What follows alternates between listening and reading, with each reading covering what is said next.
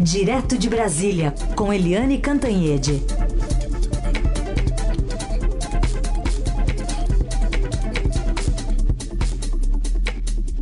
Oi, Eliane, bom dia. Bom dia, Raíssa e Carolina, ouvintes. Bom dia, Eliane.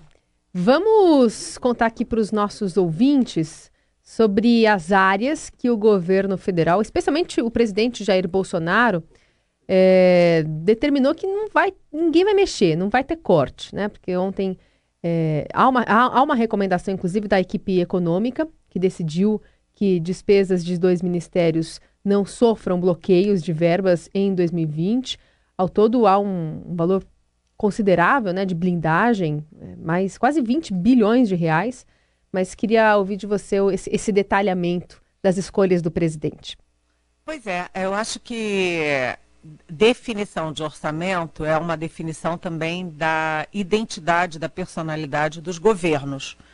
E o governo Bolsonaro é, determina uma blindagem a duas áreas. Uma faz todo sentido, que é ciência e tecnologia. O Brasil está muito atrasado, precisa correr atrás. O ministro Marcos Pontes, que se, enfim, só se apresenta como astronauta, ele tem vários projetos em diferentes áreas, em conexão com universidades, etc. Então, muito bem, ponto. Precisava mesmo. Mas a outra área é a defesa. Defesa significa Forças Armadas, Exército, Marinha, Aeronáutica e o presidente claramente dá prioridade para a área militar em todas as áreas do seu governo, é, inclusive na agenda. Porque se vocês olharem a agenda do primeiro ano do presidente Jair Bolsonaro, ele foi a toda solenidade militar em qualquer lugar. Tem lá uma inauguração de um prédiozinho do, do não sei o que no Acre. Lá vai ele, porque é instalação militar. É, formatura de aspirantes a não sei o que da Marinha. Ele vai. Pode ser onde for, ele viaja o país inteiro, ele pega um avião, acorda cedo, pega um avião e vai lá para solenidades militares. Vai em todas as solenidades militares. Além disso, a gente viu que a reforma da Previdência é super necessária, ela foi é, aprovada para todos nós, né? É, todo mundo da, da, área civil vai pagar um precinho maior ou menor pela reforma da Previdência, isso significa setor público, né? trabalhador, é, privado, todos os setores vamos pagar pela reforma da Previdência, que é necessária sim, porque precisa fechar a conta. Mas a área militar, os militares ficaram de fora, tiveram uma PEC paralela e uma PEC bastante camarada. Por quê? porque tem sim alguns ajustes de aposentadoria, eles se aposentam muito cedo, eles são muito preparados, eles fazem muitos cursos, né, cursos pagos pelo governo, pela União, e no fim das contas se aposentam muito cedo, levando para casa uma boa bagagem de grande contribuição que ficaram devendo ao país pela forte é, é, formação que eles têm. Então, eu, o, nessa PEC aumenta um pouco a idade de aposentadoria, mas compensa com aumentos progressivos de soldo, de salário. Ou seja, em, o governo Bolsonaro embutiu na reforma das, dos militares uma correção de salários que não tem nada a ver com previdência. É, enfim, e agora você vê claramente é, pode ter contingenciamento até em saúde e educação e saneamento, que são áreas críticas, que são áreas fundamentais, mas na defesa não se mexe. Isso, claro, tem o impactor do presidente, que é muito forte nesse governo, o que ele pensa, as crenças dele e tal, mas tem também a questão pragmática de manter apoio das Forças Armadas de no que der o governo. Enfim, é uma forma de governar e a gente vai descobrindo sempre, né, vai montando esse quebra-cabeças que forma uh, o espírito do governo Bolsonaro. Bom, deixa eu dar uma informação aqui importante também, Eliane, que acabou de sair, tem a ver com a economia. A, o repique da inflação, o Índice Nacional de Preços ao Consumidor Amplo, IPCA, que é considerada a inflação oficial do país, acelerou para 0,51% em novembro, tinha ficado em 0,10% em outubro, acabou de divulgar o IBGE. Esse aí é o maior índice de inflação para um mês de novembro desde 2015 e a alta do mês foi puxada pelos preços do grupo alimentação e bebidas, ou seja, principalmente a carne, né? O aumento da carne de 8%, 8,09%. Então tá aí uma pega no bolso aí de muita gente, né, Eliana, a inflação nesse patamar. Com certeza. A inflação brasileira está muito baixinha. Né? A Dilma Rousseff trabalhou com uma meta de inflação, é, sempre ela trabalhou acima, é, da, da, acima da, da média da inflação. E no final ela deixou o governo é, com uma inflação acima da meta, porque a Dilma é aquela é, economista da década de 60, ali 70, achava que um pouquinho de inflação não faz mal a ninguém. Faz sim porque faz mal principalmente às pessoas mais pobres. Inflação é grave. Agora, com a, as dois anos de recessão do Brasil, com a desaceleração da economia, a inflação foi enxugando, enxugando, enxugando, ficou bem pálida. Tanto que essa inflação que você citou de outubro, que foi 0,10%, é, por cento, ela foi recorde, ela foi a menor foi o menor índice de inflação desde 1998. Ou seja, é uma inflação que é quase zero de inflação. Isso pode ser bom, isso pode ser ruim. Pode significar, como significa no caso brasileiro, é, que a economia está andando muito devagar que a produção é, é pequena, que serviços estão devagar, que compras e consumo né, estão devagar, ou seja, a inflação é, ela é, é, é importante que seja baixa, mas ela é importante que também não suma, porque significa que a economia está devagar, quase parando. De qualquer jeito, esse 0,51 reflete três preços carne, como você falou, que está agora a, atingindo também frangos e também é, gasolina, que teve aumento nesse período, e o aumento do dólar. Quer dizer, você tem aí três é, preços que têm efeito também político: dólar na classe média, carne para todo mundo, gasolina para todo mundo e, inclusive, principalmente para as empresas. É, de qualquer jeito, mesmo com esse 0,51, que é alto, é, a, a gente vai fechar 2019 com uma inflação baixa, é, dentro da média anual. É uma inflação baixa, que está bem dentro da média, que não preocupa. As preocupações, por enquanto, são outras, principalmente o crescimento e a, e a consequente recuperação do emprego. Uhum. A gente fala agora com a Eliane Cantanhede sobre a reunião dos líderes do Mercosul, se reuniram é, lá em Bento Gonçalves, no Vale do Vinhedo, ontem para tratar de diversos assuntos. Saíram algumas decisões na área econômica, por exemplo, é, a liberação de mil dólares né, para compra feita entre os países é, dentro do, do, grupo.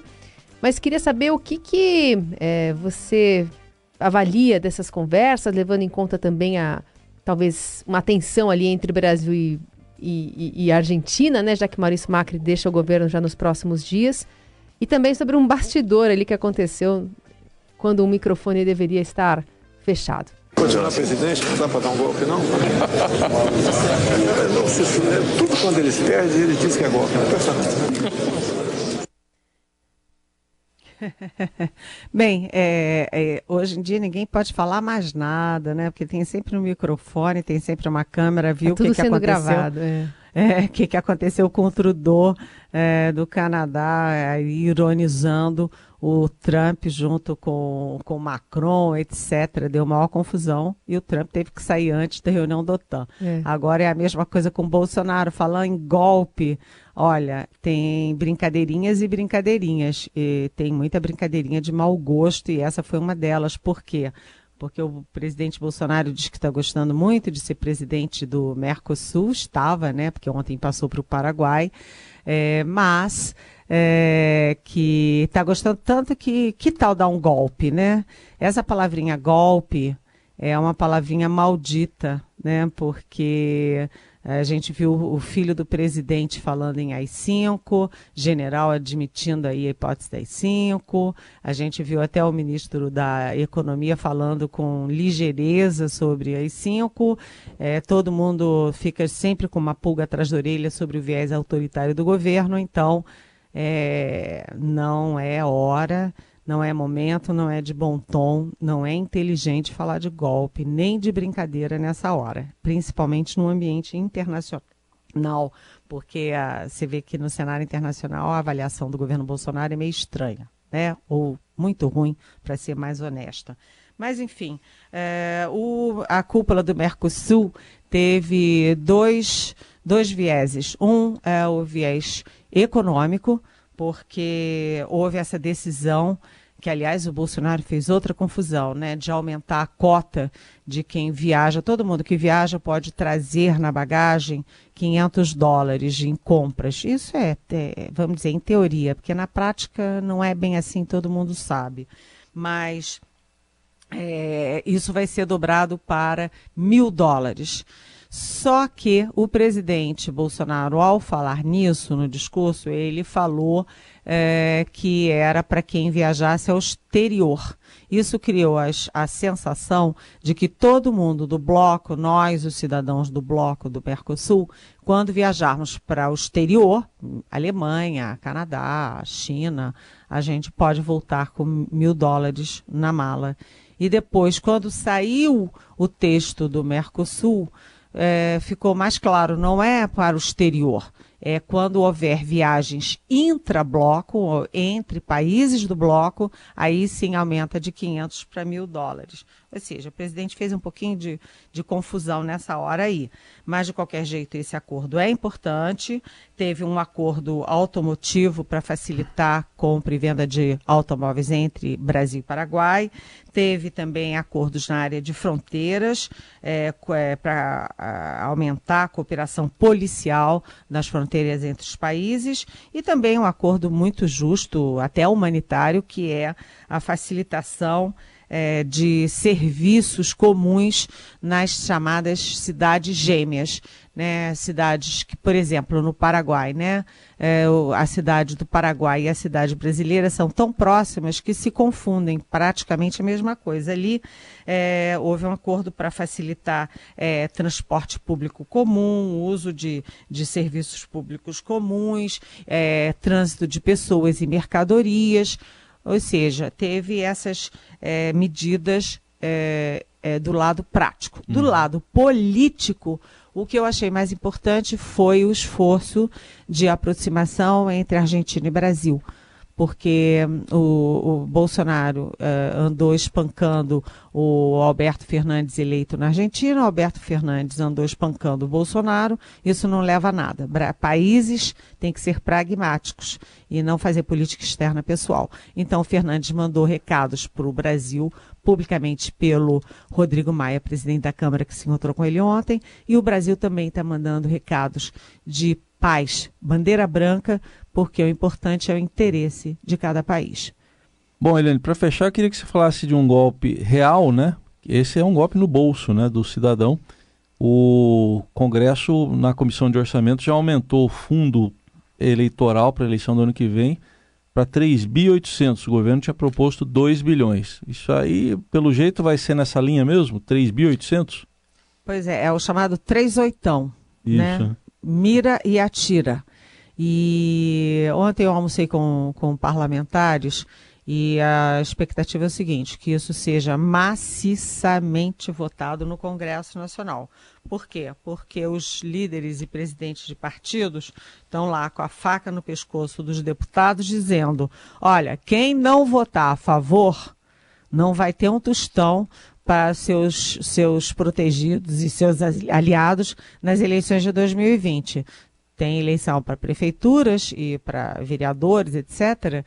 E os deputados e senadores que não votarem a favor do fundão, o 38, eles vão é, ficar à míngua uh, na eleição. Só ficaram contra esse acordo o Novo, o PSOL e o Cidadania. Os outros partidos todos fecharam e eles argumentam o seguinte: o Supremo acabou com o financiamento privado de campanha, agora tem que ser financiamento público, as campanhas são caras. Se não tiver financiamento público, o uh, que, que vai como é que faz a democracia? Como é que faz a eleição? Como é que paga isso? De qualquer jeito, isso é a versão deles. Do outro lado, para você ter o 38, 3,8 bilhões, quase o dobro do que estava na proposta original, isso significa que tem que cortar de outro lado. Imagina cortar de saúde e educação. Para botar em eleição é difícil uh, os cidadãos e cidadãos gostarem dessa história. Isso continua é, prejudicando a imagem do Congresso Nacional.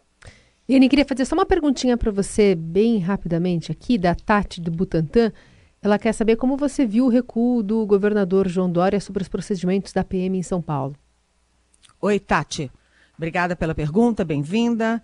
Olha, o governador fez bem em recuar, porque ele errou quando ele partiu para uma defesa é, antes das investigações, antes de conclusões, antes de certezas. Ele já partiu para defender a PM e dizer que não tinha que mudar protocolo nenhum. Né? Agora que está muito claro que ah, os policiais foram, no mínimo, no mínimo, é, é, tiveram excesso nas suas funções e que eles foram um fator decisivo para ter as nove mortes por pisoteamento, aí o governador viu que ele estava pisando ali na casca de banana e voltou atrás dizendo que sim, é preciso rever protocolos. No, o fato é que Tati, o, governador João Dória, ele é muito suscetível à opinião pública. Então, se a opinião pública pressionou, ele reagiu em acordo com a opinião pública. Mudou rápido de opinião para ficar bem com a opinião pública. Essa é a Eliane Cantanhede, que volta na segunda-feira para falar mais sobre os bastidores aí de Brasília. Obrigada, Eliane. Bom fim de semana. Descansem muito. Eu vou cair na câmara e acordar na segunda-feira. Boa dica. Bom sono aí, bom descanso. Até lá. Tchau.